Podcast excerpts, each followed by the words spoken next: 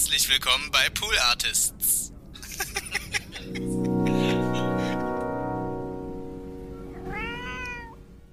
vor vielen Jahren, da war ich, weil, doch, ich habe es schon Comedy genannt, aber in irgendeinem, ich glaube, wie, wie hieß das denn? Irgendwo im Süden, in so einem, da war das so.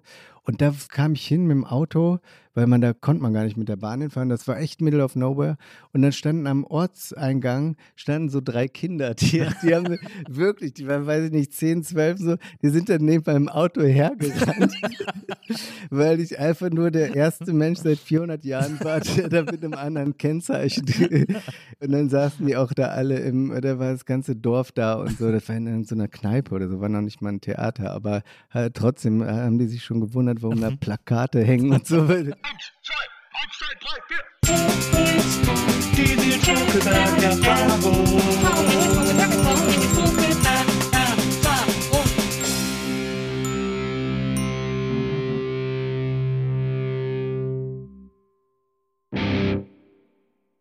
Hallo liebe ZuhörerInnen, herzlich willkommen zu einer neuen Folge der Nils Bokelberg Erfahrung. Hallo bei der NBE und ich habe heute einen tollen Gast, über den schon einige Male hier gesprochen wurde im Podcast. Und da habe ich dann immer gesagt, er muss unbedingt mal zu mir kommen. Und wir haben oft versucht, einen Termin zu finden. Und jetzt haben wir es endlich geschafft. Ich finde, er ist einer der lustigsten Komiker in Deutschland. Und er steht in der Tradition eines Genres, das ich sehr liebe und das auch ich gerne wiederbeleben oder am Leben halten würde, wie auch immer. Wir können darüber natürlich heute noch in aller Ausführlichkeit sprechen. Erstmal freue ich mich tierisch, dass er hier ist. Herzlich willkommen, Friedemann Weise. Dankeschön, ja, ich freue mich auch sehr, dass es endlich mal geklappt hat. Das sagt man ja immer so, ne? Ja. aber bei uns hat es irgendwie echt nicht geklappt. Das stimmt. Wir sind bisher. immer so knapp aneinander vorbei irgendwie. auch. Und das ist, glaube ich, sowieso, ich gehe ja nicht gerne in Podcasts. Ich war noch nie in einem, glaube ich, ist der allererste. Ich Doch, du war, war, ich habe dich in einem gehört. ich war mal bei Sarah Bosetti zum Beispiel, oder wo noch? Da, aber Ich habe mal gehört, du warst mal vor sechs Jahren in einem. Ich habe so einen alten Podcast äh, mit dir gehört. Erinnere mich mal bitte. Ich weiß leider nicht mehr, wie der Mensch hieß, bei dem damals. Ich guck's mal schnell im Handy nach. Es müsste eigentlich noch. Müsste Ist eigentlich ja auch offen egal. Sein. Mit sechs ist doch, ist doch ver verjährt. War ich sechs? Ne, vor sechs Jahren. Imperium mit Funnies. Oh mein Gott. Guck mal. Was, was war das? Ich weiß überhaupt nicht, wer den, wie der Mensch heißt, der den macht. Imperium Mit Vielleicht kann Funnies? ich das hier, warte, der macht Das reichen wir Jens vielleicht nach. Ah, Podcast okay, von ja, Jens Wienand. Äh, äh, den den, den kenne ich noch. Netter, netter Typ, aber das habe ich tatsächlich verdrängt. Vielleicht hat er mich auch heimlich aufgenommen oder mit KI die ganze Sache. Das wäre doch eh mal, irgendwann muss man doch gar nicht mehr hier hinkommen. Da kann doch die KI erzählen, was ich erlebt Muss auch habe gar nicht mehr und auftreten. Was, was meine. Doch, das, das muss man noch. Das kann die KI, glaube ich, äh, frühestens Ende 25. Aber, äh, aber in London ist er auch, müssen ja auch nicht mehr da sein. auch, ja, war ja nicht KI, ne? Die waren, warst du da oder was? Ich war da und äh, hatte überlegt hinzugehen, habe ich gedacht, nee, ist bestimmt scheiße. Und dann habe ich aber gehört, dass es richtig gut sein soll. Und Dann habe ich mich geärgert und jetzt will ich Ah. das nächste Mal, wenn ich damit hingehen. Okay. Die machen das, das läuft da immer, oder nicht? Ist Ja, nicht so, genau. eine, so eine für immer? Ein extra Show? Theater dafür. Wow, haben die extra gebaut, ne? Mhm. Ja, mache ich auch mal. nee, äh, ich weiß nicht, da ist das gut? Also ich kann es mir gar nicht so vorstellen. Ich kann es Ähm, mir auch nicht vorstellen, aber ich weiß gar nicht mehr, wer mir das erzählt hat. Und haben mir erzählt, es wäre echt total geil, weil die Leute alle, die da sind, auch mega gut drauf sind, auch Ja. alle wirklich Spaß haben und nicht nur so, wir haben jetzt Spaß, Spaß, sondern die sind wirklich begeistert und gehen wirklich mit. So, das ist Ja. wohl sehr mitreißend tatsächlich. Vielleicht wie wenn eine ABBA-Coverband in der Eifel spielt, dann sind auch alle begeistert. Ja, auch, ja. Vielleicht ist das gar Ja, wie meine ich ja, vielleicht liegt es an der Musik einfach. Na, und ja, ist egal, auch. was da auf der Bühne. das ist doch gut, wenn die Musik so gut ist, dass eigentlich egal ist, wer und ob da einer steht. ja, ja, das stimmt. Da bin ich noch nicht. Bevor wir zum, äh, zum Welches Genre meintest du eben? Entschuldigung, den Blödel-Hit. Ah, du nennst mich also Blödelbaden. so. Genau. Ja, okay. Ich finde Blödelbade, äh, also ich, ich finde, dass du auch Blödelbar, was ist das Verb von äh, Blödelbade? Blödelbaderei. ja. Ich finde, dass äh, die Blödelbaderei auch ein Teil deines Werkes ist.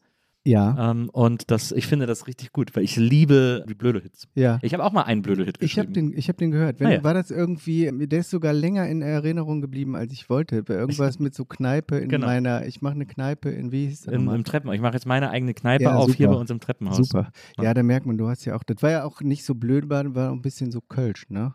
Oder nicht? Ja, also man ja, merkt also da, es ist bei mir immer automatisch, wenn ich dann so, das kommt dann, kommt dann damit rein. Aber ich finde, ich find, finde das ein zu Unrecht verschütt gegangenes Genre. Ja, wahrscheinlich aber auch zu Recht. Ich finde es auch zu Unrecht. Aber also ich, ich denke da ja manchmal drüber nach, ne? Über das, das war ja so die Zeit, als ich angefangen habe, Musik zu hören und so waren ja so Sachen Ja. irgendwie, genau das, das. Und das kann man sich irgendwie gar nicht mehr vorstellen. Ne? Das ist krass, dass ne? sowas im Radio, das war ja in Charts und, und irgendwie gar nicht als, ich glaube, das war einfach normal. Ne? Das lief Ja. dann, war in der Hitparade und so.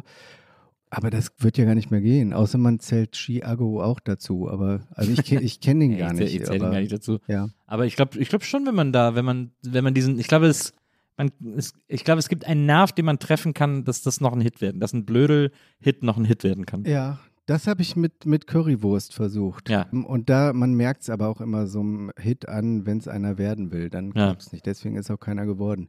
Das ist immer so, wie wenn Leute denken, sie können irgendwie einen Ballermann-Hit machen, weil es so einfach ist, oder denken, sie könnten einen Karnevals-Hit machen. Habe ich auch schon versucht mit Caroline Kebekus zusammen, auch gefloppt.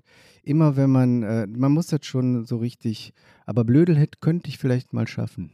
Ich habe auch mal, ich habe auch einen Karnevals-Hit versucht, ist Ja. auch keiner geworden.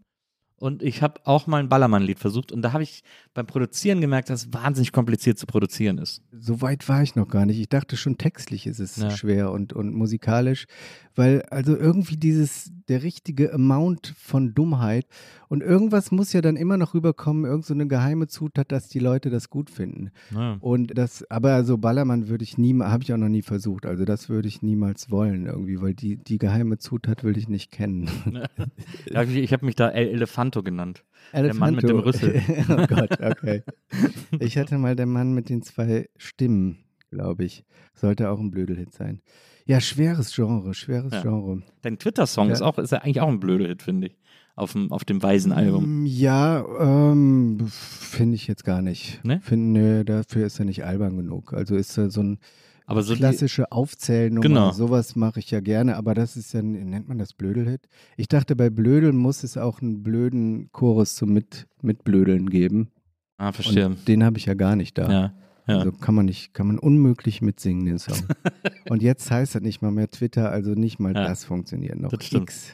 Ist, X. spielst du den noch live und singst du dann X? Tatsächlich, ich wollte dieses Wort nie, nie sagen. Ich mag das Wort. Du mal- sagst du auch tatsächlich? Was sag ich? Als Füllwort tatsächlich, wenn man so was erzählt, tatsächlich war ich eben noch im Café. Ja, weiß ich gar nicht, wahrscheinlich. Weil aber hab wenn dann eben- unbewusst. Haiti ha- hasst das Wort, Wort auch, habe ich eben so einen Tweet von ihr. Genau. Und Ja. jetzt habe ich, ich wollte es nicht sagen, jetzt habe ich tatsächlich das auch gesagt. Und jetzt weiß ich nicht mehr, was ich sagen wollte. Blöde. Achso, Twitter-Song. Tatsächlich ist es so, ich spiele den noch in meinem aktuellen Programm, was ich, ich weiß ja nicht, wann das hier ausgestrahlt wird, dann wird es auf jeden Fall schon begraben sein, das Programm. Ich spiele es Ja. noch einmal Ja. in einem Freibad und da spiele ich auch noch Twitter-Song und werde es, glaube ich, nicht umnennen müssen, weil es heißt, äh, es kommt ja gar nicht drin vor, das Wort, glaube ich. Also es gibt ja gar keinen Refrain, wo ich, also der heißt Twitter-Song, Ja. Aber soweit ich erinnere, ist es nur so eine Aufzählung, wo dann gar nicht das Wort nochmal vorkommt. Aber hört Ah, doch, die, so, die stimmt. Strophe hört doch immer damit Nein, auf. nein, nein, genau. Aber fuck, siehst du. Ich hab's, äh, stimmt, die treffen sich alle auf Twitter und äh, das Genau. ist ja doch die, die Hook ist quasi. Als würde rhythmisch Ähm, mit X schon noch das- aufgehen. Wie? Nicht aufgehen, oder? Doch, würde aufgehen. Die treffen sich auf Twitter und dann Die treffen sich alle auf Twitter und dann. Und die treffen sich alle auf X. und, dann. Geht schon. Ja, mit ein bisschen Jazz-Phrasierung Ja. ich das hin. Ich habe gelesen, und das ist jetzt äh, äh, das erste große Mysterium, das ich hier und heute äh, unbedingt äh, lösen muss. Du, bevor du äh, Comedy gemacht hast, hattest Ja. du ja schon eine Band, hast ja auch schon in Schülerbands gespielt und so weiter und so fort. ja, Und du hattest dann mal äh, eine Zeit lang, hast du immer in Interviews gesagt, eine Indie-Band. ja. Ich habe jetzt gelesen, dass du mal in einer Band gespielt hast, die hieß Tagestrip. Ja. Da wow. stand wohl, das sei eine Funkband Ja. gewesen. Ja. Ist das die Indie-Band? Nee, nee, es stimmt beides. Ah, es ja. stimmt beides. Es war zeitlich, es waren verschiedene Jahrzehnte. Ah, verstehe. Tagestrip war so die Schülerband und die wir dann auch noch so zehn Jahre weitergemacht haben. Und Ja. das war so eine, ja, wir fangen Crossover, eigentlich Crossover-Band. Und das war cool. Da hatten wir auch über die Jahre verschiedene Besetzungen, ähm, unter anderem mal mit Aido Abba. Ich wollte gerade sagen, weil ja. ich habe nämlich von Aido auch ein Interview gelesen, wo er gesagt hat, er hat Ja, eine ja, Band namens ja, Ich musste genau. wissen, ob das die gleiche Der- Band ist. Der ist dann ausgestiegen, als er zu berühmt wurde. ähm, das, das ist die gleiche Band und es war auch echt, mit Aido waren wir auch auf, auf der Schule und so. Ja. Das Ja, war Aido hat gesagt, es wäre so, es wäre so Trip-Hop-mäßig Ja, ja, gewesen. genau. Eigentlich war es so, ja, wie gesagt, es gab verschiedene Phasen. Es gab am Ende auch mal wirklich so eine eher Soul-Funk-Phase. Aber die beste Phase war, als wir zwei DJs dabei hatten, Mhm. also vier Turntables, die hatten beide jeweils noch eine Moog. Und das war ja, muss man dazu sagen, es war so Mitte der 90er, als es Ja. noch kaum Bands, also es gab vielleicht mal so Hip-Hop-Bands, die dann irgendwie noch einen Scratch-DJ hatten oder so, aber das wirklich, also wir haben eben so quasi Live-Remixe gemacht. Die haben dann so, zum Teil liefen da irgendwie drei Vinyls gleichzeitig und dazu noch eine komplette Rockband und dann noch Gesang von Ido und so. Ja. Das war schon cool und das, das haben wir auch eigentlich ernst gemeint, also äh, ich meine ernst genommen und sind aber nicht so richtig über, wir haben dann so in Köln alle zwei Monate mal gespielt und irgendwie so ein bisschen im Umland, aber es hat nicht, ähm, nicht funktioniert, hat nicht äh, am Ende so. Thomas D., ich habe nämlich deine Folge mit Thomas D. gehört von Ja. diesem Podcast und der, das war unser, wo wir das einzige Mal dachten, jetzt wird's was, weil der hat irgendwie ein, ein Demo von uns gekriegt, ich glaube ja wahrscheinlich über Aido auch und dann hieß es, wir haben das nie äh, persönlich gehört, aber dann hieß es, der fand es richtig geil und der will euch treffen und so, aber irgendwie ist das wieder eingeschlafen und wurde nichts. Knapp dran vorbei. Knapp vorbei. Und dann in die Band habe ich gesagt, das stimmt auch. Das war so, äh, das war dann aber, als ich schon gesungen habe. Weil Ja. dazu, also bei Tagestrip war ich immer Schlagzeuger. Ah, okay. Und auch mal kurz Gitarrist, aber eigentlich immer Schlagzeuger. Und genau, als ich angefangen habe zu singen und auf eine Bühne mich zu trauen, auch vorne, da hatte ich dann erst zwei Gigs, glaube ich, ganz allein gemacht. Mit, die waren richtig, richtig schlimm. Richtig im, im Stereo Wonderland. Ganz, ganz einmal in Düsseldorf in so einer Galerie. Richtig schlimm, aber ich bin dabei geblieben trotzdem und habe dann aber Support geholt von, wie hießen dann, Friedemann Weise plus zwei, Ah ja. waren am Ende aber drei. Mhm. Oder vier, also insgesamt. Und also zwei Gitarren und Schlagzeug, Bass. Und da haben wir dann auch so ein bisschen auch so rumgetingelt. Und da war das auch schon so deutsche Texte und zum Teil so ein bisschen so Sprachwitze und so schon, aber kein Blödelding. Also das Ja. sollte schon irgendwie, sollte so Indie sein. Und hast du, ist dir das schwer gefallen, sozusagen Texte zu schreiben, die so ein bisschen ernster sein sollen? Ja. ne, ich habe das auch, meine ersten Songs waren auch so, na, auch, auch so, und ich habe so eine ganze Platte, die nie rausgekommen ist, die war dann auch noch gar nicht so Indie, sondern damit bin ich gar nicht auf die Bühne gegangen. Das war dann so ein Wohnzimmergefrickel mit einem Freund mit so Beats und, Mhm. und haben wir sehr lang, äh, ein Jahr bestimmt dran gearbeitet. Und das war dann auch wirklich so mit Liebeskummertexten und so. Und aber irgendwie so ein bisschen dieses, so ein bisschen Wortwitz äh, schimmerte eigentlich immer durch, glaube ich. Ja. Ich habe mal festgestellt, dass es mir irrsinnig schwer fällt. Äh, Ich finde es, ich, ich bin immer neidisch auf Bands, die so Texte schreiben, wo es um was geht, sozusagen, und die so ein bisschen ernster sind. Und ich habe das jedes Mal, wenn ich es versucht habe, ist es immer irgendwie nach hinten losgegangen. Ich habe dann am Ende bin ich dann doch immer auf den Gag gegangen, sozusagen, weil ich das einfach nicht ausgehalten habe, Ja. wenn die nicht witzig waren. Ja, komisch, ne? Ja. Also so sind wir dann wohl. Ja, aber ist das, ist das, ist das Angst vor Gefühl? Oder ich, hab, ich check nicht so ganz, woher das kommt. Ja, wahrscheinlich. Wahrscheinlich ist es Angst vor dem großen Gefühl. Ja, bei mir auf jeden Fall. Ich bin so sauer, wenn das andere hinkriegen und ich nicht. Hast du mal Cut-Up-Technik versucht? Stimmt, das ist eine gute Idee. ist eine gute Idee. Damit- ne? damit also das ist, ist, äh, ja, ich meine, also ich glaube, in Deutschland haben wir da auch so ein bisschen noch so einen anderen Zugang, wenn du dann auch noch auf Englisch singst als, als Deutscher oder als Deutsche, dann ist es, dann ist es, glaube ich, wirklich einfacher ein bisschen. Hm. Also Aido ist bei uns einfach mit zwei, drei Innenhüllen von Platten in die Gesangskabine gegangen und hat da irgendwie sich die Texte zusammengeklaut und, war, und alle dachten, der hat, der hat irgendwelche guten Texte geschrieben. So. Darf ich natürlich jetzt verraten mittlerweile. Machen ja auch alle so, glaube ja, ich. na klar. Und naja, ja, äh, ja, ist schwer. Das, da, dann hat man ja auch schnell Angst, dass es irgendwie peinlich wird oder so, Mhm. wenn man da die großen Gefühle rauslässt. Aber ich glaube ja immer, bei so einem lustigen Song kann ja auch zwischen den Zeilen, kommt ja, kann ja auch was Ernstes rüberkommen oder so. Ja, stimmt. Was ich nicht so ganz, oder was ich zumindest am rätselhaftesten finde, ist, wie der Sprung dann passiert von so einer Indie-Band, wo man ja durchaus noch ambitioniert Musik macht und irgendwie glaubt, dass man da eben in diesem, in diesem Indie-Bereich bestehen kann. Und dann irgendwann eines Tages zu sagen, wisst ihr was, lieb, dass ihr da wart, ihr müsst jetzt auch morgen nicht mehr zur Probe kommen. Ich mache jetzt alleine und zwar Comedy. Ja. Das hat sich so ein bisschen abgezeichnet dadurch, dass die, dass ich irgendwann, als ich ein bisschen weniger Angst auf der Bühne hatte, auch so gemerkt habe, dass mir so Ansagen Spaß machen und so, dass die Leute da gelacht haben zwischendurch. Und eigentlich war so ein bisschen so ein Punkt, wo ich wirklich gedacht habe, das geht aber auch so. Also ich wollte es gar nicht direkt Comedy nennen oder so, aber da- das funktioniert eben auch so alleine mit Gitarre und, und mehr Quatsch reden zwischendurch. Das habe ich so ein bisschen, habe ich ihm noch nie gedankt, aber das war so ein Impuls von Olli Mink. Der weiß nicht, ob der schon mal hier war, von Wolke, kennst du auch Ne? aus Köln. Wolke kennst du auch, Ja, ne? ja. Und mit dem war ich nämlich auf Tour. Wir hatten beide so, so er hatte da, glaube ich, auch sein, sein erstes Solo-Projekt nach Wolke oder so. Und ich hatte halt dieses Songwriter-Ding. Und dann hatten wir das Glück, dass wir, obwohl wir unbekannt waren, also ich noch unbekannter als Olli, dass wir so eine Booking-Agentur hatten, die uns so irgendwie auch am Stück mal zweimal so, so kleine Deutschlandtouren irgendwie, also Mhm. vor 40 Leuten und so die kleine Runde, aber immerhin schon vor fremden Leuten und so. Und da hat er irgendwann gesagt, warum machst du das nicht einfach? Ach genau, wir waren auf dem Weg in die Schweiz. Das war ein super, das war ein super Laden, also ganz klein, aber da waren wir vorher schon, war ich, glaube ich, vorher mit einer anderen Mensch schon mal gewesen oder so.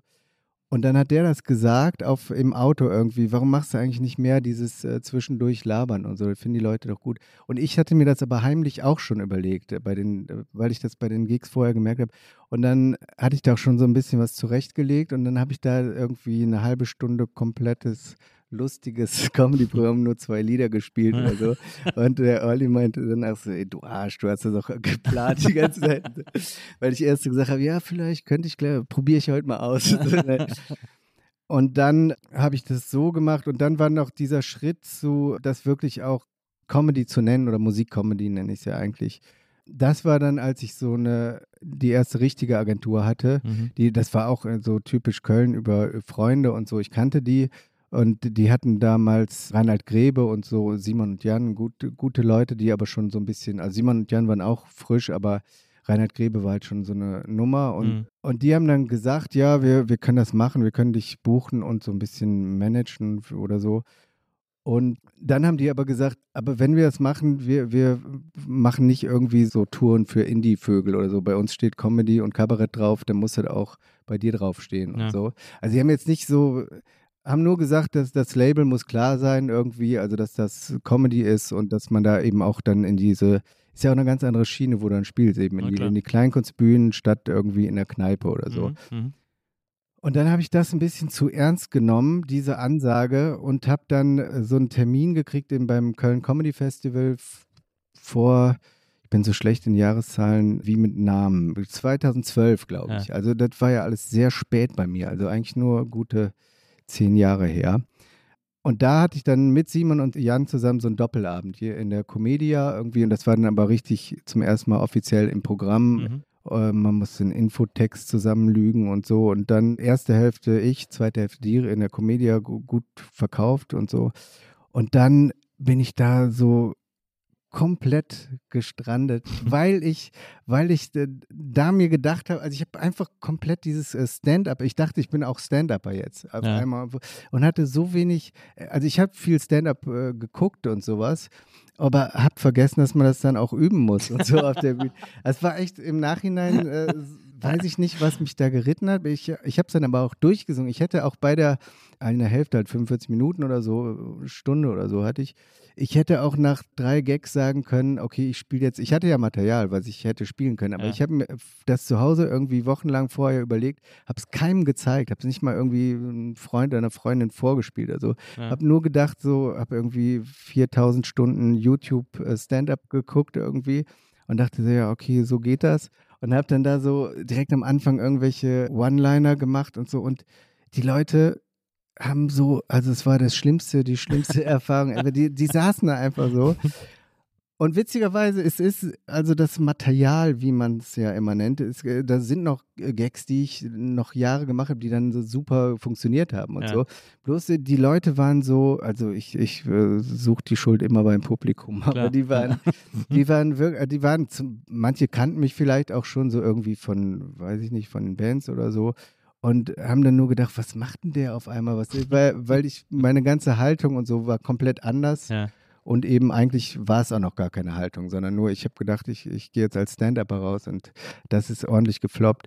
Und war kurz davor, also das war schon so richtig so ein, weißt du, wenn Freunde und Freundinnen, die, die da waren, das waren zum Glück nicht so viele, irgendwie vielleicht so sechs, acht oder so. Ja. Und wenn die nachher irgendwie, wenn man dann draußen an der Theke steht, keiner hat irgendwas, also die haben mit mir geredet, aber alle irgendwie so Ablenkungsgespräche oder sowas, weißt du? Keiner hat sich nicht mal getraut zu sagen, ja, Alter, das musst du aber nochmal üben oder so. Nur alle, äh, machst du noch irgendwas? Also, gehst du, sollen wir gleich noch rüber in die Hammond Bar gehen? Und, und naja, das war schlimm. Und dann hatte ich zum Glück irgendwie eine Woche später oder ganz, ganz kurz danach äh, meinen ersten Nightwatch-Auftritt, damals noch mit, mit Knacki Deuser.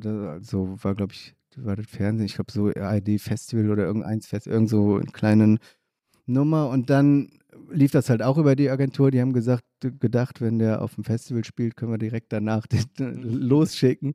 Und dann war ich da so kurz, kurz davor, irgendwie auch wieder so einen Kack zu machen, den ich nicht kann. Ja. so. Aber da habe ich dann irgendwie.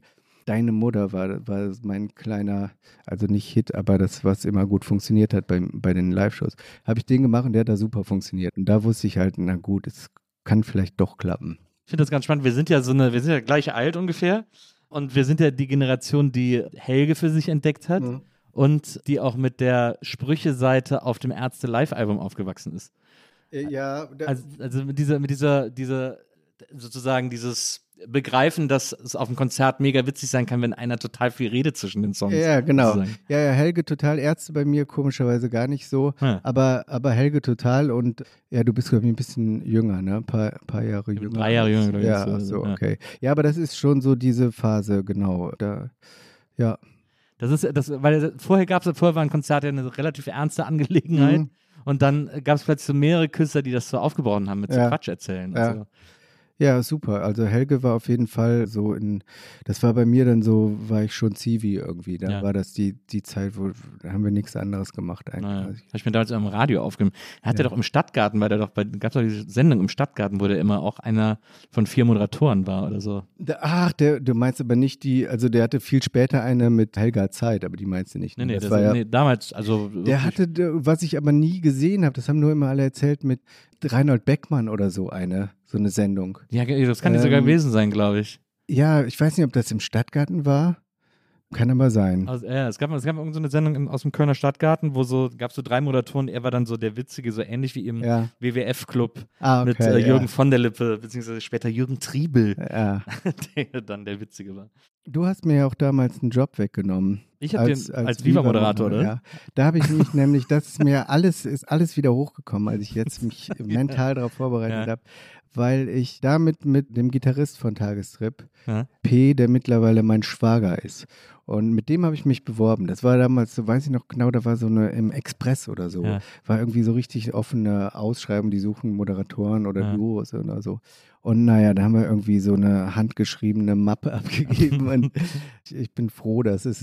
Du hast es Also auf jeden Fall. bevor, auch bevor es auf Sendung Ja, ging. ja, Also- genau, also genau. ersten- Das war so Casting, richtig, ja. das war so, ja, ja, genau, so der deutsche MTV soll äh, Ja, ja. passieren in Köln und da dachten wir, da müssen wir doch hin. Und Das ähm, ist ja wirklich, äh, also wir hätten auch Kollegen sein können. Vielleicht hätten wir auch gleichzeitig anfangen können. ja, ich war dann ja lange als, als Kabelhilfe da. Aber ich glaube, da warst du schon, wie lange warst du denn eigentlich da? Ich war Ja. von, naja, also jetzt äh, drei- Ende 93, jetzt 94 bis 98. Okay, ja, ich glaube, ich war dann danach Kabelhilfe bei Viva. Also dann in Mülheim quasi. ähm, Mediapark. Ah ja. Wann waren die da? Das war doch so Ende 90er. Genau, Im Mediapark war ich noch, ja. aber da ging es dann schon für mich zu Ende. Okay. ich war hauptsächlich in Ossendorf. Im schönen Stimmt, da waren die am Anfang. Da haben wir unsere Bewerbung auch abgegeben, Ja. weiß ich noch. Ja, ich habe halt, äh, ich habe mit einer äh, elektrischen Schreibmaschine meine Bewerbung geschrieben. Ach, das war der Deswegen- Unterschied. ja, wir waren echt im Copyshop, haben irgendwie, wir waren erst ein Fotomacher in so, einem, in so einer Fotobox und so, alles so mega unprofessionell. Aber wir dachten schon so ein bisschen, also wir, das sollte halt so ein bisschen punkig kommen. Ich wir dachten, wir versuchen es mal vielleicht. Aber ich weiß auch nicht, also wäre, glaube ich, nichts geworden. Ich habe damals als Foto, ich hatte kein anderes Foto mehr, ich war ja auch noch Schüler und ich hatte kein Foto zur Hand. Mhm. Man hat ja nicht einfach immer Fotos von sich gehabt, Genau. außer so ein Foto vom Pixie-Schulfotografen. Ach gut. was ja immer so diesen schönen Hintergrund Ja. hat und so.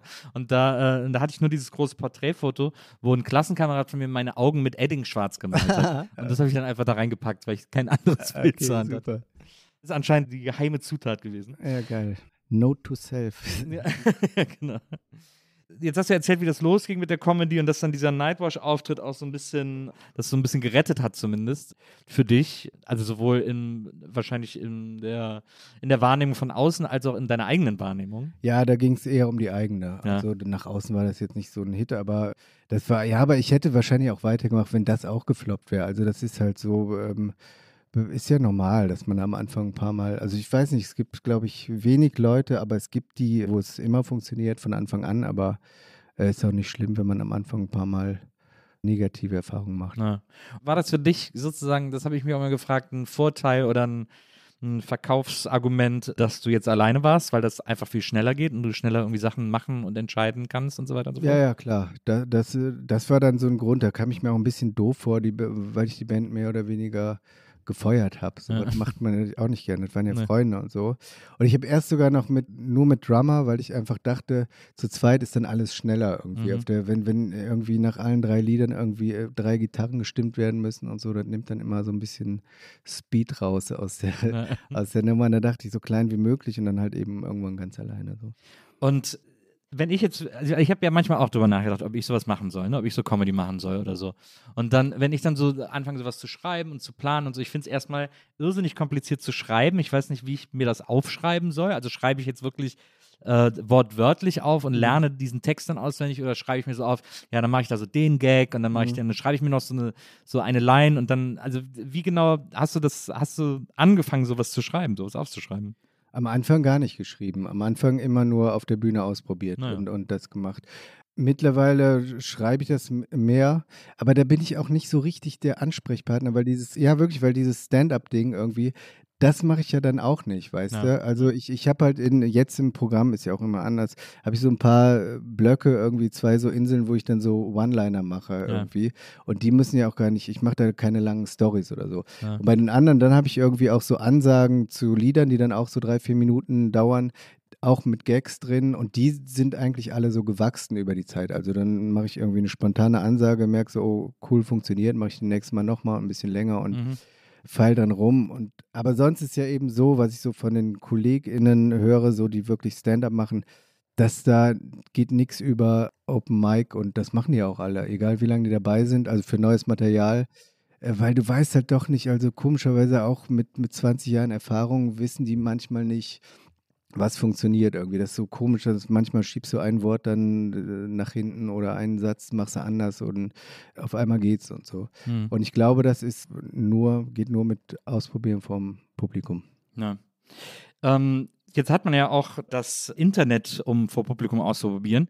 Das ist ja etwas, wo ich immer das Gefühl habe, dass du da sehr aktiv bist, zumindest im Versuch, im Ausprobieren von Material, aber auch auf unterschiedlichste Art und Weise. Manchmal machst du Videos, wo du einen neuen Song vorstellst oder auch nur so einen 10-Sekunden-Song geschrieben hast, dann sozusagen extra fürs Internet. Manchmal machst du, äh, äh, postest du deine Tweets überall, weil es quasi wie One-Liner funktioniert.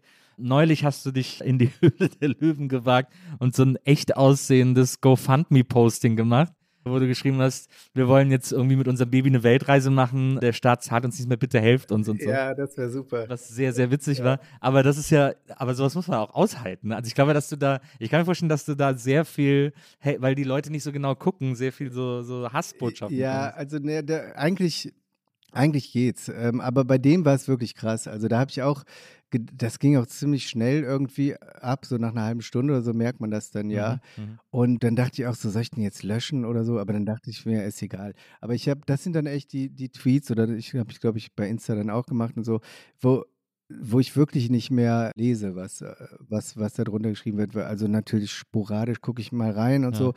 Und das habe ich gemerkt, wie viel, wie viele das nicht verstehen und so. Ja. Und die machen sich halt nicht den, das ist mir auch egal, wenn, aber äh, die machen sich nicht die Mühe, irgendwie eine Sekunde zu gucken. Also ich erwarte ja nicht, dass sie mich kennen oder so. Ja. Aber wenn ich irgendeinen Tweet sehe, der mich, der mich so triggert, dass ich da unbedingt was, meinen Hass loslassen muss, was Ja. bei mir nie passiert, äh, aber dann gucke ich doch irgendwie mal, steht da irgendwas von Satire oder sowas. Oder guckt spult auf dem Profil zwei Tweets weiter runter und wenn man da sieht, das ist nur Quatsch, dann muss ich da noch nicht, also wie viel, das war echt spannend, wie Ja. viel Hass da, weil da ja diese ganze schöne Neiddebatte und Ja. sowas, weißt du, mit so auch persönlichen Nachrichten, irgendwie sowas, äh, unser Eins geht arbeiten und den ganzen Tag und, und äh, naja, war, das war, aber sonst habe ich da meistens relativ Glück, also weil ich da auch nicht so in die ich, man ahnt ja, welche Themen jetzt äh, zu hart triggern könnten Ja. oder das will man, will ich auch gar nicht und so. Und äh, meistens äh, geht das irgendwie so. Im Grunde genommen ist es ja schon, hofft man ja immer auf so einen viralen Hit, Mhm. oder? Wenn man, gerade wenn man im Internet so viel macht. Ja, klar. aber naja, naja, aber ich weiß ja auch, dass irgendwie, äh, das, das, ich mache die auch, wenn ich weiß, das wird keiner, weißt du. Ich bin nicht bei jedem Tweet, denke ich, der, der muss abgehen oder so. Ah, ja. Also ich, mal, wie du sagst, du hast es gut durchschaut, das ist auch für mich so ein bisschen die Probebühne, wenn ich, wenn ich sehe, da, der wird gut verstanden, dann weiß ich, dass er auch auf der Bühne so ungefähr funktionieren wird und so. Ja, aber ich denke nicht, äh, ich, ich denke nicht bei jedem Tweet, dass das irgendwas passiert, Ist- nichts. Ist Twitter immer noch dein liebstes Netzwerk? Oder Mm, X, wie es ja jetzt, wie es ja jetzt heißt? So von der Funktionsweise her schon, aber es ist wirklich, und das finde ich auch ein bisschen redundant, das nochmal zu erzählen, aber das finden ja auch alle so. Das ist nicht mehr, ist Man kein schöner. Ort mehr. Und das, aber ich würde jetzt nicht so, also ich habe das jetzt gemerkt, ich war äh, zwei Wochen jetzt weg und habe also im Urlaub und habe da so ein bisschen, also nicht richtig bewusst Detox, aber Mhm. also Digital Detox, aber so ein bisschen weniger, also deutlich weniger. Und dann kam dann zurück und dann quasi erste Tag wieder, ich sehe es ja schon auch so ein bisschen als Job, wenn ich so da sitze Mhm. und, und mir das durchlese und gucke, ob mir was einfällt, dann und das fand ich alles so schlimm da, diese, die, die Stimmung und so. Und ich glaube, es geht ja, ist jetzt ja nicht seit das X heißt oder so, oder Ja. auch nicht seit Elon. Also ich glaube, ein bisschen was hat sich schon zum Ja, glaub schon, Negativen. Ich glaube, der hat ja, da ja, schon das- die das Gates of schon- Hell ja, aufgemacht. Ja. Ja, ist schade, weil ich habe auch keine andere Plattform, wo es irgendwie diese. Versuch's doch mal auf Mastodon. nee, nee, äh, nee, nee, da warte ich mal, bis die so viel User haben. ja, das ist, ich finde es ist so, man fühlt sich so ein bisschen, man fühlt sich eigentlich so ein bisschen ausgesetzt. Man fühlt sich so ein bisschen wie so an der, an der, an der Raststätte festgebunden irgendwie. Äh, weil, weil plötzlich alles, man weiß nicht mehr, wo man hin soll. Das Ja, seltsam. Ja. Achso, ich dachte, mal, ja, du meinst insgesamt in Social. Ja, so. Ja, ja. ja. Ja, weil, weil Twitter ist echt nur, also du könntest jetzt keinem erklären, warum das irgendwie ein Ort ist, wo man sein, sein sollte oder so. Aber es ist halt dann immer noch so, dass die Leute, die man erreichen will, davon sind schon viele da irgendwie. Ja. Ja, sag mir ein besseres Netzwerk, dann mache ich das auch noch. Vielleicht TikTok, aber das ist äh, Ja, TikTok, ich habe das Gefühl, das schaffen wir, wir beide nicht mehr. zu alt. Das ne? ist ja, wir sind zu alt. Obwohl, da wird doch auch altes Zeug verwurstet, oder nicht? Jetzt neulich war eine, äh, war eine Frau, sehr erfolgreich, eine alte Frau auf TikTok, äh, die so ein Video gemacht hat, dass ihre Kinder, äh, eine Amerikanerin, Ja. dass ihre Kinder nicht mehr mit dem, also dass die Älteren aus ihrer Generation aufhören sollen, äh, den Kindern zu sagen, wir haben damals uns alles leisten können und so, weil die das heute nicht mehr können, obwohl sie das gleiche Geld verdienen wie die damals. Also mit dem Gehalt von heute, Ja. das ähnlich ist wie das, das man vor 30 Jahren gekriegt Ja. hat, kriegt man halt kein Haus mehr, obwohl man damals easy ein Haus gekriegt hat. Das hat sie so gesagt in so einem Video, um ihre Kinder zu Und- verteidigen quasi. ja. Und alle fanden es natürlich super. Ach, du meinst, weil das wurde dann, da wurde eine alte Frau dann Genau. viral oder was? Genau. Ah, okay. Ja, dann, Das ist unsere Chance. Okay, dann erzähle ich das auch mal. Ich habe jetzt nicht mitgeschrieben, aber ich höre das nochmal nach. Also Kinder, ihr könnt euch kein Haus kaufen. Mit dem, was diese Frau damals in den USA verdient hat, das reicht heute nicht mehr. Ja, genau. Genau. Da sehe ich eine große virale Chance. Wie schreibst du deine Songs? Also ist, ich, ich frage mich auch, äh, wenn man so Songs schreibt wie du, also vor allem eben das weiße Album, aber auch so, wenn es so, wenn's so Comedy-mäßig wird oder so Comedy-Songs sind, ist da trotzdem noch, das klingt jetzt doof, es soll auch nicht despektierlich sein, ich versuche es, aber ich kann es irgendwie nicht so richtig schlauer formulieren, haben die trotzdem noch eine musikalische Ambition? Oder ist es, muss das Lied, also muss es musikalisch auch witzig sein, damit es sozusagen den Song irgendwie unterstützt? Das habe ich Ähm, mich oft gefragt. Musikalisch muss, muss es nicht witzig sein.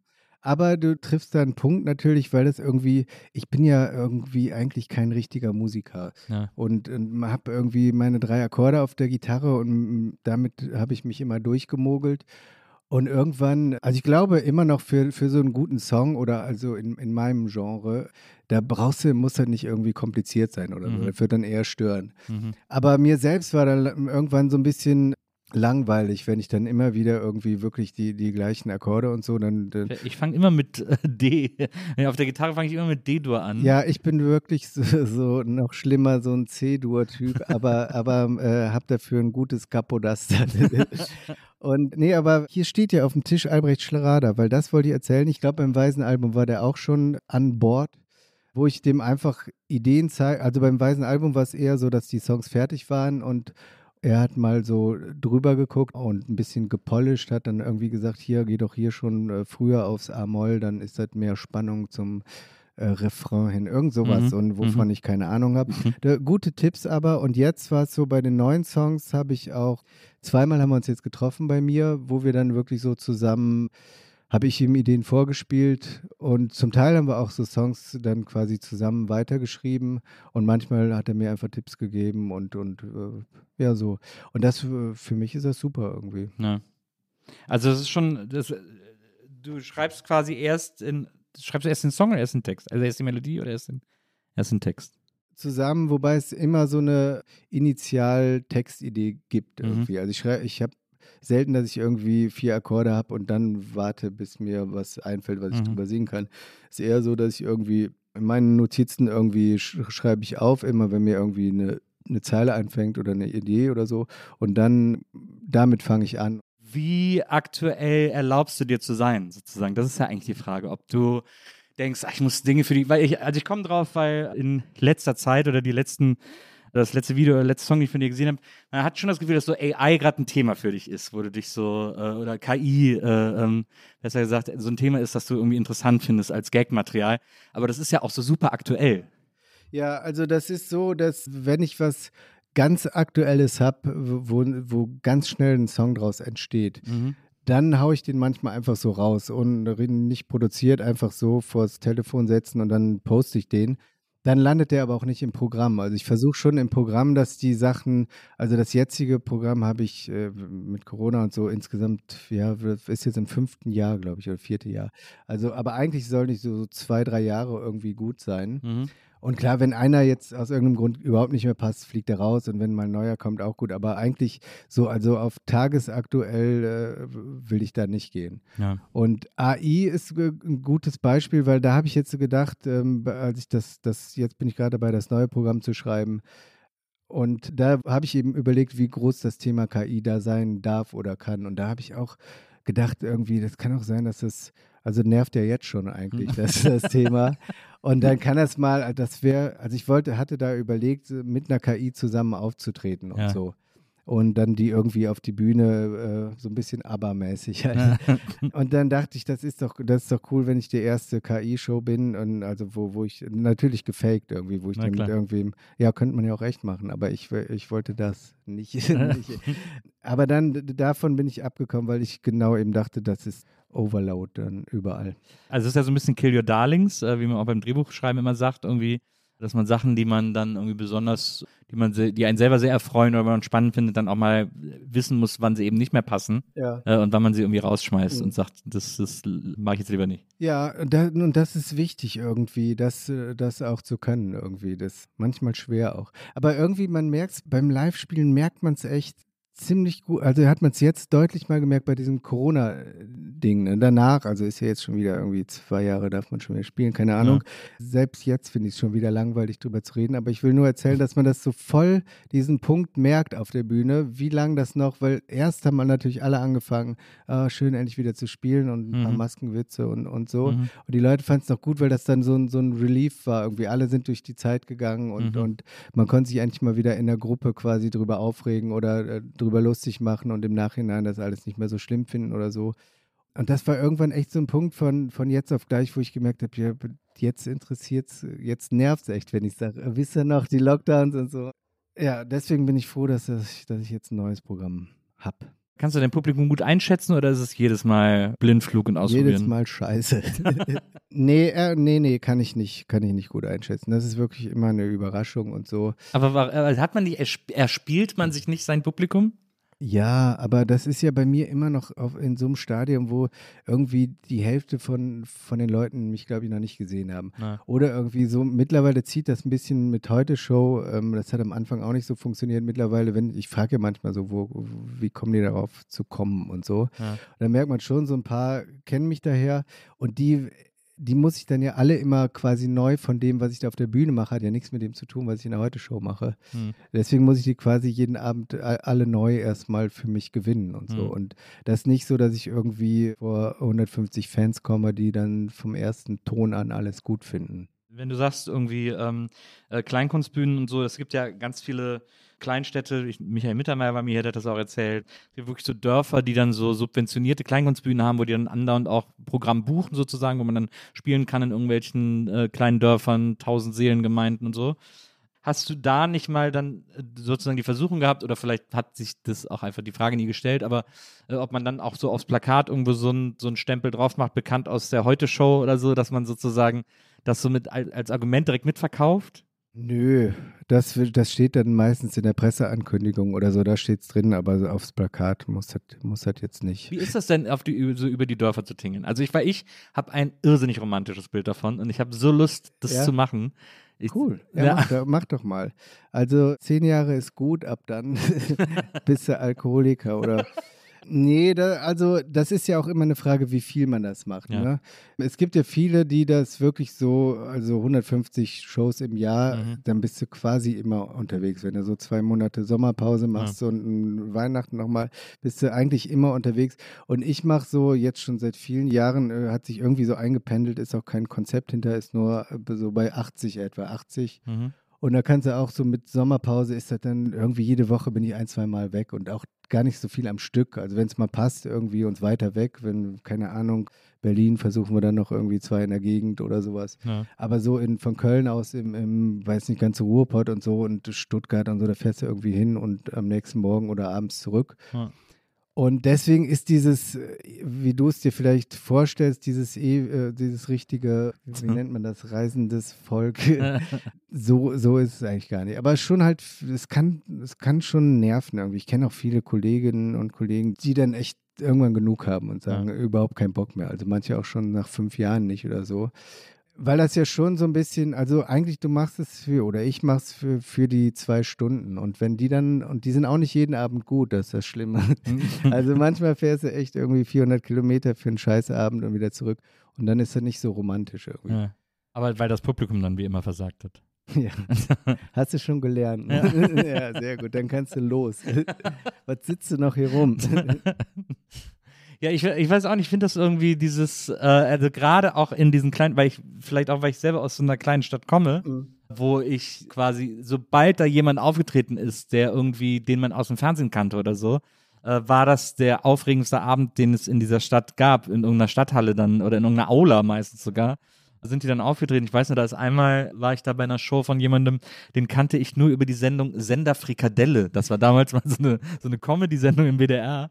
Und der ist dann im Wesseling aufgetreten. Und dann sind wir dahin, weil wir das, und der hat eigentlich so ein, so ein Kabarett gemacht oder Ja. so. Und sie, wir waren eigentlich viel zu jung dafür, aber es war War trotzdem. mal so, im Fernsehen. Genau, es war so, war so mega cool, dass der da war und so. Und das, weil ich das sozusagen aus der Zuschauerperspektive so gut fand, habe ich immer überlegt, dass ich das gerne auch mal aus der, aus der Künstlerperspektive äh, erleben würde. Ich, ich habe mal in, das war aber noch vor vielen Jahren, da war ich, weil, doch, ich habe es schon Comedy genannt, aber in irgendeinem, ich glaube, wie, wie hieß das denn? Irgendwo im Süden, in so einem, da war das so. Und da kam ich hin mit dem Auto, weil man da kon konnte man gar nicht mit der Bahn hinfahren. Das war echt middle of nowhere. Und dann standen am Ortseingang standen so drei Kinder, die, die haben wirklich, die waren, weiß ich nicht, 10, 12 so, die sind dann neben meinem Auto hergerannt, weil ich einfach nur der erste Mensch seit 400 Jahren war, der da mit einem anderen Kennzeichen. Äh, und dann saßen die auch da alle im, da war das ganze Dorf da und so. Das war in so einer Kneipe oder so, war noch nicht mal ein Theater, aber halt trotzdem äh, haben die sich schon gewundert, warum da Plakate hängen und so. Und ja, ja, das, äh, das vergesse ich manchmal auch so ein bisschen, diese Sicht. Äh, also ich finde ja gut, dass du dran denkst, aber ja, letztens war ich auch so im, im Westerwald, das war auch so, wo, wo dann irgendwie das ganze Dorf zusammen die Technik macht und die leihen sich eine Anlage und so. Und Ja. Das ist schon süß, aber irgendwie auf Tour vergesse ich dann auch manchmal, dass wir, also da warte ich nur, dass der Soundcheck äh, fertig ist und dann auf die Bühne und so. Ja. Ja, aber schön, dass du dir das so romantisch vorstellst. Wie war das denn? Also ich, wie gesagt, ich folge dir ja auf Instagram und so und ich habe das auch schon mal äh, irgendwie gesehen, dass du Shows gespielt hast, wo dann echt auch so kaum Leute gekommen sind und so. Äh, du gehst ja relativ transparent mit um. Also ich habe dich jetzt auch in einem, in einem Podcast, an den du dich nicht mehr erinnerst, gehört, wie du erzählt hast, wie das ist, vor wenig Leuten zu spielen und so und dass du das dann trotzdem machst. Ist, wie frustrierend ist das, wenn keiner kommt? Also ich meine, also jetzt, die Frage ist doof, weil natürlich ist es auf jeden Fall frustrierend, aber kann man auch mit acht Zahlenden Spaß haben an so einem Abend? Kann man auch, aber es ist viel mehr Arbeit irgendwie. Ja. Und also erstmal, ich, ich habe das lange gemacht irgendwie, aber das ist auch, kenne ich nicht, wie gesagt, bei manchen geht es schneller irgendwie, aber die meisten müssen irgendwie diese berühmte Ochsentour oder so, wo, wo du wirklich, wo über 40 freust du dich dann und das ist dann irgendwie vielleicht ein 150-Mann-Theater, also die, die Theater sind ja auch klein, ne? Mhm. aber trotzdem 40 ist dann schon so und am Anfang ist ja noch schlimmer, wenn die Frage ist, ob du überhaupt spielst oder nicht. Also das die erste Tour oder so ist eigentlich immer nur, sind jetzt zwei Tickets verkauft, soll man machen oder nicht Ja. und so. Und das ist jetzt irgendwie auf jeden Fall viel besser, wenn also seit das so ein bisschen stabiler ist. Aber das halt immer noch, kann immer noch sein, dass da irgendwie 60 Leute sind. Ja, aber klar, man kann, man kann auch mit fünf Leuten äh, einen guten Abend haben, wenn die Bock drauf haben. Wenn die dann auch noch schlecht drauf sind, dann wird es richtig hart. Das ist aber auch geil, finde ich, wenn man in einem Laden vor fünf schlecht gelaunten Leuten Äh, spielt. Ja, aber 180 schlecht gelaunt ist auch nicht gut. Nee, nicht also gut. dann, dann lieber, dann nehme ich lieber die acht gut gelaunten. Ja. Hast, du mal, hast du mal so einen vollen Auftritt gehabt, wo die aber alle scheiße drauf waren, jetzt außer deinem ersten Auftritt? Also ich, es gibt diese berühmten Abo-Auftritte, Ja. Abo-Publikum. Und da hatte ich schon, das hat mich damals auch schon gewundert, einmal irgendwo zwei Abende spielt man direkt hintereinander. Und dann waren irgendwie, haben die gesagt, so als ich da ankam, ja, ist irgendwie heute nicht so viel und so. Und, und ich war da die 30 immer gewohnt. Und dann, hab, und dann haben die gesagt, ich habe gefragt, wie viel denn? Dann haben die gesagt, so ja, so 250 und morgen 180 oder so. Und das war so Wahnsinn. Und Ich Ja. habe danach erst das mit dem Abo alles gecheckt. Ich dachte so, was, wie? Und dann waren das halt, das, es können dann auch große, also für mich große Auftritte sein, die dann nicht so gut sind oder so. Ja.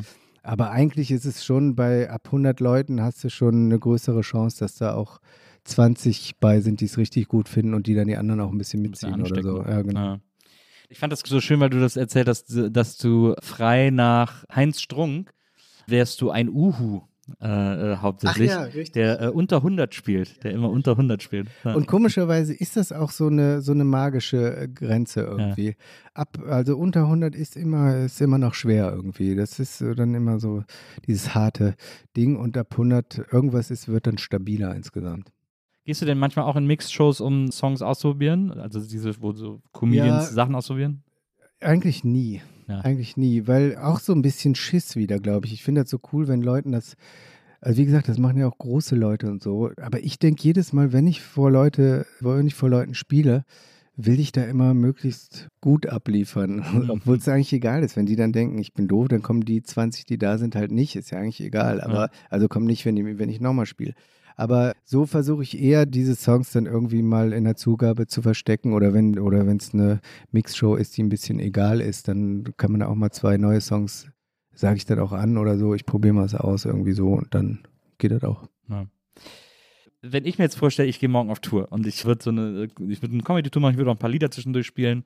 Ich bin ja begeisterter Ukulele-Spieler. Ich wäre auf jeden Fall so aufgeregt und ambitioniert, dass ich wahrscheinlich noch fünf andere sinnlose Instrumente mitnehmen würde, weil ich denke ja, dann kann ich damit noch eine Nummer machen und dann habe ich da irgendwie so einen Koffer voll Zeug, das ich niemals brauche.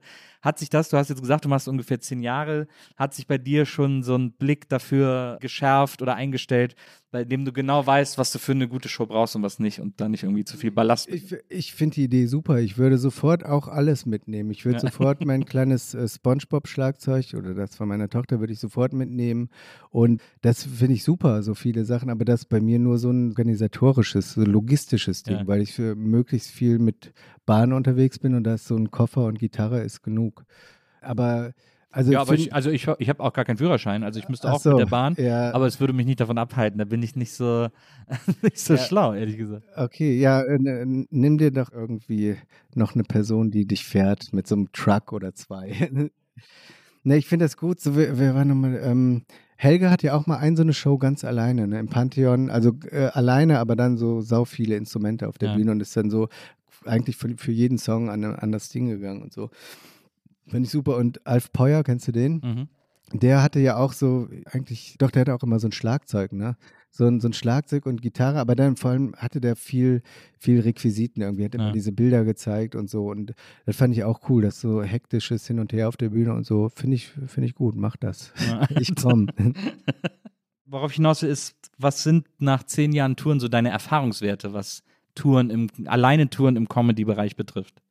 Also gibt es auch so Faustlinien, dass du sagst, niemals mit dem Bürgermeister noch ein Bier trinken oder so nach der Show oder I don't know. Ja, genau das. ne, schlimmer sind die auch, da- die, du kennst dich ja aus mit der Kleinkunstszene, weil das kann sehr unangenehm werden. Diese Leute, das sind dann oft so Vereine, gibt es ja auch, die Ja. sowas veranstalten, ne? irgendwie Kulturverein so und so. Und da kommen die dann manchmal ungefragt, sagen die dann vor der Show, ja, ich habe jetzt beim Italiener reserviert. Ja. Und dann hängst du da irgendwie, und das ist wichtig, alles möglichst vorher zu kommunizieren, dass die Agentur sofort sagt, vor der Show will der allein sein und so. Das kann schon unangenehm sein. Sonst so goldene Regeln, weiß ich, immer das örtliche Bier probieren. Das finden die dann gut. Und auch immer dann sagen, dass man es probiert hat auf der Bühne. ja, genau. Man muss es auch nicht mal probieren. Immer. Niemals. ja, aber sowas funktioniert halt immer, also so Lokalzeug funktioniert immer gut. Da versuche ich auch eigentlich immer am in den ersten fünf bis zehn Minuten so ein bisschen Ja. drauf einzugehen. Das ist dann irgendwie, das merke ich auch so nach, nach zehn Jahren, dass du, wenn du irgendwie dann doch zum achten Mal oder zwölften Mal in Stuttgart bist, dann hast du nicht immer die neue Ideen dafür. Ja, weißt du? Also das ist halt lustig, so am Anfang, wenn du wirklich überall zum ersten Mal bist, dann ist das Theater irgendwie lustig und du siehst irgendwas Lustiges an der Wand und kannst darüber erzählen und so, aber das ist manchmal dann schon so ein bisschen Routine, die dann Mhm. einkehrt und du weißt genau, was wo ist und äh, da musst du dir halt was Tagesaktuelles suchen. Ja, da habe ich mir bei Gästeliste Geisterbahn mit, mit, den, mit dem Podcast Tour ich ja auch, Mhm. tun wir auch immer so ein bisschen. Und da habe ich mir das so angewöhnt, weil wir haben dann immer so einen Moment im Programm, wo jeder fünf Minuten was alleine macht, sozusagen. Und äh, da hatte ich in den letzten Jahren oder bei den letzten, weiß ich, zehn, zwölf Auftritten immer meine Ukulele dabei und habe dann immer einen Song über die Stadt geschrieben, super. äh, wo ich Ja. gerade war. Und habe mir dann auf Wikipedia irgendwie zwei, drei dumme Facts über die Stadt rausgesucht, die ich dann da eingebaut habe. Und dann weiß man auch, was die Leute so wissen und was sie. Man checkt, glaube ich, auch schnell, welche skurrilen Eigenheiten die Leute an ihrer eigenen Stadt mögen, sozusagen. Genau, Das ja, ist ja. ja, aber das ist super, das mache ich auch jedes Mal noch schnell in Wikipedia. Genau. welche, vor allem auch welche berühmten Leute und sowas. Genau, ne? Das, ja, das mache ich auch immer gern. Und das ist aber auch interessant, wie da habe ich auch noch nicht gecheckt, warum, aber welche Leute Bock au- drauf haben, dass man die Stadt verarscht und welche nicht. Ja. Also es ist schon, du merkst manchmal sofort und dann lasse ich es meistens auch oder mach es extra länger, dass du merkst, so, nee, finden wir jetzt aber gar nicht so lustig, wenn du jetzt uns so schlecht machst und so. Und, und, Ja. und aber viele haben, erstaunlich viele finden es richtig gut, wenn man einfach nur, weil die dann auch merken, der weiß, wo er gerade ist und so. Ich war ja in Korsika, da habe ich Ida Nielsen, so eine äh, alte Prinz-Bassistin gesehen und, und die war auch schlecht vorbereitet, zum Beispiel, die wusste, weil die Korsen sind ja immer noch so, die wollen ja am liebsten, oder viele wollen ja, zählen sich nicht als Franzosen, ne? Ja, ja. So. und sie kam raus und hat irgendwie gesagt, wonderful country, this next song is dedicated to France. Und, so. und da war es so, und deshalb immer so, auf sowas muss man auch vorher immer achten. Das Korsika nicht, ist es, ich weiß nicht, ist es Korsika oder Sardinien, die diesen Autoaufkleber haben mit dem Typ mit dem Stirnband. Ja, das sind die Korsen. Das ist Korsika, ja, ne? genau. Hast du ja auch so einen Aufkleber geholt, als du da warst? Ich war ja mit dem Mietwagen da. Für zu Hause. Hättest du jetzt zu Hause draufkleben können. Das ist übrigens auch, habe ich zuletzt, habe ich das irgendwie erzählt, da ist mir erst aufgefallen, wie irrsinnig das war, wenn man früher ins Phantasialand gefahren Ja. ist und auf einem offiziellen Phantasialand-Parkplatz geparkt ne? hat, haben die ja immer einen ja. Phantasialand-Aufkleber hinten drauf geklebt. Ja, das war die beste Werbung. Ich Ja, glaube, das mache ich, ja, fange ich jetzt auch mal an. Deswegen mussten wir immer woanders parken und zehn Minuten hinlaufen, weil meine Eltern das nicht wollten. Die haben gesagt, will ich so einen scheiß Aufkleber am Auto. Das war, äh, das war eigentlich irre. Und dann, manche hatten das ja ganz stolz, dann so Ja, zehn Phantasialand-Aufkleber genau. hinten drauf.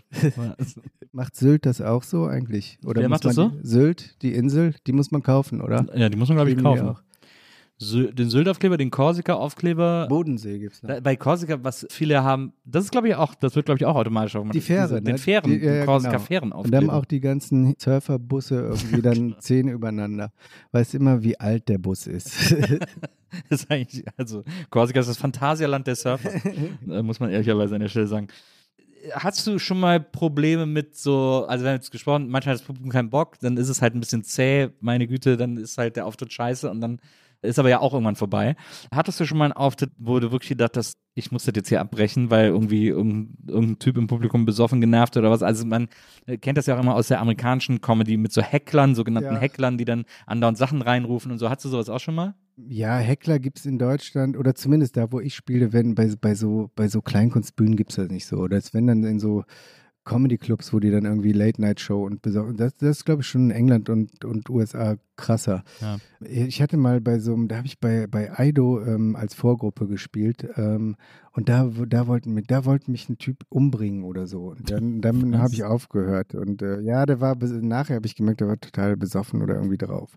Und aber sonst habe ich eigentlich fast alle Aufs, Auftritte durchgezogen. einmal doch, einmal war auch so ein komischer Bürgermeisterauftritt bei- so, einem Weinfest oder so. Da habe ich, glaube ich, aufgegeben. Da hatte ich irgendwie meine erste Platte, äh, hatte ich so ein Kölner Label, Dayglow, und da war Franz Kasper, war der äh, anderer Typ, der da auf dem Label veröffentlicht hat. Und dann hat er irgend so ein Weinkönig irgendwo aus dem, weiß ich nicht, Mosel angerufen und gesagt, der soll spielen. Ja. Und der konnte nicht und mein, mein Labelchef hat dann gesagt, ich schicke dir einen anderen vorbei. und dann war das so. Und dann hat der Typ auch noch gesagt, der Typ hat auch noch gesagt, ja, aber nur, wenn er auch einen Trompeter mitbringt. und dann, äh, nee, nee, Geiger, genau, Geiger. Und dann war das der, weil der hatte diesen, diesen anderen, den er in echt wollte, den hatte der live gesehen und der hatte einen Geiger dabei. Ja. Und der Geiger war am Ende der, der jetzt beim Rundfunk-Tanzorchester spielt. Ah, ja. weißt du, bei, bei, Böhmermann. ja, genau. Und, und der musste dann quasi, wir kannten uns überhaupt nicht. Und er hatte mich angerufen und hat gesagt, ich, ich soll irgendwie mitkommen bei dir und so. Und dann sind wir da hingefahren. Und äh, ich war auch so ein ganz total am Anfang und noch und so hatte irgendwie fünf Songs und äh, Ja. versucht im Auto dem vorzusingen und sowas. Und der, aber der kann ja alles spielen. Der hat dann irgendwie mitgefielt, aber das war dann auch so eine, war wirklich so ein Weinfest mit so langen Tischen und so. Und dann hat der, ach so, ich glaube, da kam eher dieser Bürgermeister und hat gesagt, ja, ist jetzt auch gut, wir sollten eigentlich noch ein Zettel. So. Ich glaube, der hat es doch eher abgebrochen. Aber sonst passiert das nicht, dass man, also äh, beziehungsweise spielst du auch, sind es eigentlich immer nur so äh, Kleinkunstbühnen oder spielst du auch so Stadtfeste? nee, mache ich, mach ich nicht mehr. Also es Aber gibt hast du so, manchmal. Ja, so Fehlbuchungen gab es immer schon mal irgendwie, aber also so Open Air zumindest vor, das hat sich auch ein bisschen bei Corona geändert oder so, weil das mehr gab, aber Comedy bei Open Air finde ich sowieso immer schwer und, und Stadtfest ist der Horror, also ich verdränge sowas immer. Ich glaube, ich habe mal so ein Open Air von dir gesehen, da- das wurde dann irgendwie im MDR live gestreamt oder so. oh mein. Da hast du irgendwie mal, da hast du mal tagsüber gespielt und dann hast du auf Twitter, glaube ich, den Link geteilt und das muss wahrscheinlich, wahrscheinlich war es auch zur Corona-Zeit. Und dann habe ich so irgendwie angeklickt und habe mir diesen, hab mir das, diesen Live-Auftritt, weil die haben da, glaube ich, so ein, oder war es der SWR, die haben so ein Ach so, ja, ja. 48-Stunden-Comedy-Festival, ja, ja, glaube genau, ich, gemacht. in Ba- Bad Dürkheim, ja, Genau, ja, ja, genau. richtig. Genau. Das, Ja. das, äh, das habe ich gesehen. Das war auch so eine, das war auch keine Crowd, die nur für dich da war. Nee, nee, aber den habe ich jetzt nicht so schlimm Nee, nee, der war auch, nee, nee, der war auch eigentlich, völlig okay. Ja, genau, die waren nicht für mich da, die waren für, ich, wer war da, Badesalz oder Naja, Ne, die anderen, äh, wie heißt das andere Duo nochmal? äh, Mundstuhl. Ganz genau. ja, gut, die anderen Die Frankfurter. anderen beiden. Sind so Comedy-Festivals zu spielen, ist das schwieriger oder leichter? Weil die Leute sozusagen so eine Erwartungshaltung haben, die man, wenn man die bricht, dann ist es sowieso egal. Festivals meinst du jetzt sowas wie Köln Comedy Festival Genau. oder was? Das ist ja, da, da spiele ich dann ja auch immer ein Solo. Achso. Und für mich ist das, du meinst vielleicht eher so Mixshows oder was, wo dann am, am Abend mehrere sind? Oder? Ja, aber wo man also Aber- mehr als sieben Minuten hat, wo Ja. man so ein bisschen länger. Nee, also beim, beim Festival spiele ich immer mein Solo und dann merkt man das nicht, merke ich das gar nicht Die ist so. ja auch auf irgendwie. dem, auf dem Köln. ja, ja, da habe ich meine Premiere von Ah, ja. meinem Ja, ich, ich, spiel, ich bin auch dieses Jahr auf dem Ach, Köln? Comedy Festival. Ich mache eine Stadtrundfahrt. Ach super, ja. Ja. du hast ein Buch geschrieben, ne? Genau, ich habe ein ja, Buch über Köln super. geschrieben und mache so eine lustige Stadtrundfahrt mit Ach, Ukulele. Ja, Ja. gut. Wann, weißt du dazu? Ende Oktober, äh, Ich auch. 28. oder so. No way. 27., Ich glaube, das 28.. ist mal, ich glaube, 28. Ja, aber ich bin nachmittags, dann komme ich abends Echt? zu dir. Ja, super. Ja, Ja. würde mich freuen. Ja, sehr gut. Haben wir das auch schon geklärt. Wehe, wenn da ein KI-Song ist, dann raste ich aus. dann springe ich auf die Bühne. Nee, hab keinen. Hast du jemals überlegt, ob du vielleicht dich doch wieder mit irgendjemandem zusammentust und man vielleicht so ein Comedy, Trio, Duett, was auch immer, bündelt, damit man auch nicht immer irgendwie allein unterwegs ist oder so? Also gibt es wieder die Lust. Äh, zu zweit auf der Bühne ist auf jeden Fall gut und ich habe es auch mal mit Albrecht gemacht. Das war super, weil da haben wir das Publikum verarscht. Da habe hab ich angefangen alleine und dann mich im Publikum umgeguckt, habe gesagt, hier steht ein Klavier auf der Bühne. Kann das einer spielen? Habe mich umgeguckt und dann Albrecht saß alleine an irgendeinem Tisch und habe gesagt, hier, du siehst so aus wie so ein tschechischer Klavierlehrer, komm mal auf die Bühne, du kannst doch bestimmt alles. Und dann hat er äh, so schüchtern genickt und so. Und da waren Leute, die es geglaubt haben. Die haben es einfach, ich habe dann bei den ersten zwei Liedern irgendwie gesagt, hier A-Moll und, und dann hat er so gesagt, ja, ja, ich komme klar. Ja. Und dann einfach ein ganzes Set mitgespielt und, und am Ende kamen die Leute und haben gefragt, wie das sein kann. Ja, und das ist auch wieder so, auf jeden Fall cool. W- Hätte ich äh, sofort Bock, aber auch wieder so ein logistisches Ding und sowas. Und das, ja, auch kohlemäßig und so muss er, das lohnt sich dann eher so ab, weiß ich nicht, 300, 400 Leuten, die kommen Ja. oder so. Ja. Da kann man das mal machen. Wie, äh, weißt du schon, wie dein neues Programm heißt? Ja, das bisschen Content. Macht sich von allein. Ja, sagt genau. mein Mann. Ja. Ja. Macht schon die KI. Sehr gut. Äh, ich komme auf jeden Fall vorbei. Ich freue mich, wenn, wenn ich dein Ich- neues Programm dann sehe. Ich freue mich, wenn du da bist. ja, auf jeden Fall. Ich, also du bist auch herzlich eingeladen zur Bustour, einmal die Heimatstadt aus anderen Augen Kann zu ich sehen. leider nicht. ich habe mal im Bus auch gespielt in Köln. Das war schlimm. Da waren überall Baustellen. Wir, der Bus ist, ich bin die ganze Zeit dem Kopf an die. Ja. Äh, musst du auch bei der Fahrt spielen, oder was? Ja, aber entweder unten sitzend oder Ja. oben stehend. Ja, wir waren auch in so einem Doppeldecker und ich bin da irgendwie immer gegengeknallt. Und Da war alles ganz, äh, ganz schlimm. Ganz schlimm. Aber auch durchgezogen, wie alle Gigs auch durchgezogen, wie diesen Podcast auch. Immer durchgezogen. Immer durchziehen, immer, immer durchmarschieren. Ich freue mich auf jeden Fall äh, tierisch, dass du heute hier gewesen bist. Endlich haben wir es geschafft, äh, lieber Friedemann. Ich wünsche viel Erfolg mit dem neuen Programm. Vielen Dank. Ich Hoffe- dir auch mit deiner neuen Kleinkunstkarriere. Ja, vielen Dank. Ich hoffe, dass du dich jetzt zum Ühu mauserst. Oh yeah. Nach dem Podcast auf jeden Fall. Ja, nach dem Podcast auf jeden Fall. Liebe Freunde, äh, hört euch Friedemann an. Vielen Dank an Jona, der hat heute äh, unseren Podcast hier produziert. Danke. Und wir hören uns nächstes Mal wieder hier bei der Nils Bokeberg Erfahrung. Und bis dahin, macht's gut. Tschüss.